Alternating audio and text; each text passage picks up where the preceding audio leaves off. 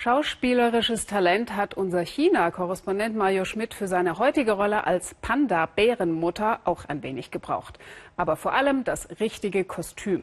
Damit kann man nämlich das Aussterben der kleinen Panda-Bären verhindern. Auf ihn wartet ein gefährliches Abenteuer, wenn er groß ist. Solange wird der kleine Panda-Bär behütet von Tierpflegern in lustiger Verkleidung. Ich möchte in diesem Forschungszentrum jetzt zu den Panda-Bären gehen. Dafür muss ich diesen Anzug tragen. Der riecht nach Panda-Urin und Panda-Kot. Und warum ich ihn anziehen muss, das finden wir jetzt raus. In Chinas Bergen leben noch etwa 1800 der bedrohten Tiere in freier Wildbahn. Im Panda-Zentrum Wolong werden einige in Gefangenschaft geborene Panda-Bären auf die Auswilderung vorbereitet. Bevor wir ein Gehege betreten können, wird die Mutter in den Käfig gelockt mit Bambus, dem Leibgericht. Sie könnte uns sonst angreifen.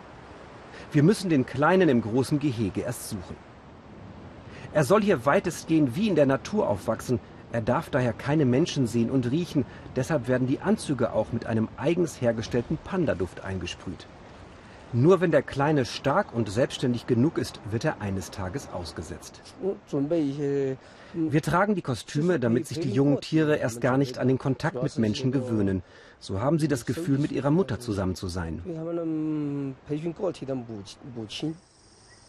Mehr als 300 Bären leben in Zoos und Panda-Zentren. Sie sind ausgesprochen sexfaul und vermehren sich nur langsam. Für viel Geld werden sie als Paare auch an ausländische Zoos verliehen. Gibt es Nachwuchs, bleibt er Eigentum Chinas und muss nach Hause ins Pandaland. Die Forschung in Wolong steht noch am Anfang. Der erste ausgesetzte Bär wurde nach wenigen Monaten tot gefunden, mit schweren Verletzungen, zugefügt vermutlich von Artgenossen. Ein weiterer überlebte nur 42 Tage. Doch zwei Tieren geht es in der Wildnis gut. Sie werden mit GPS überwacht. Wir wollen mit unseren Tieren die wilden Panda-Gruppen stärken und die genetische Vielfalt erhöhen. Unsere trainierten Panda-Bären sollen sich mit der wilden Population vermischen, aber gerade auf Männchen warten viele Herausforderungen. Zum Beispiel haben sie Konkurrenz bei der Paarung. Die Mutter hat ihr Junges abgelegt und kann mal wieder Bambus fressen. Wenn sie nicht gerade schlafen, machen sie eigentlich nichts anderes. Ein köstlicher Anblick. Wenn die Ausbildung gut klappt und das Panda-Baby stark genug ist, kann es in etwa zwei Jahren ausgesetzt werden. Dann muss es ohne die Mutter irgendwo da oben in den Bergen alleine klarkommen. Pro Jahr ein bis zwei Auswilderungen ist zunächst das Ziel. Und wenn sich die Tiere dann auch noch fortpflanzen, wäre das für die Forscher von Wolong die Krönung ihrer Arbeit.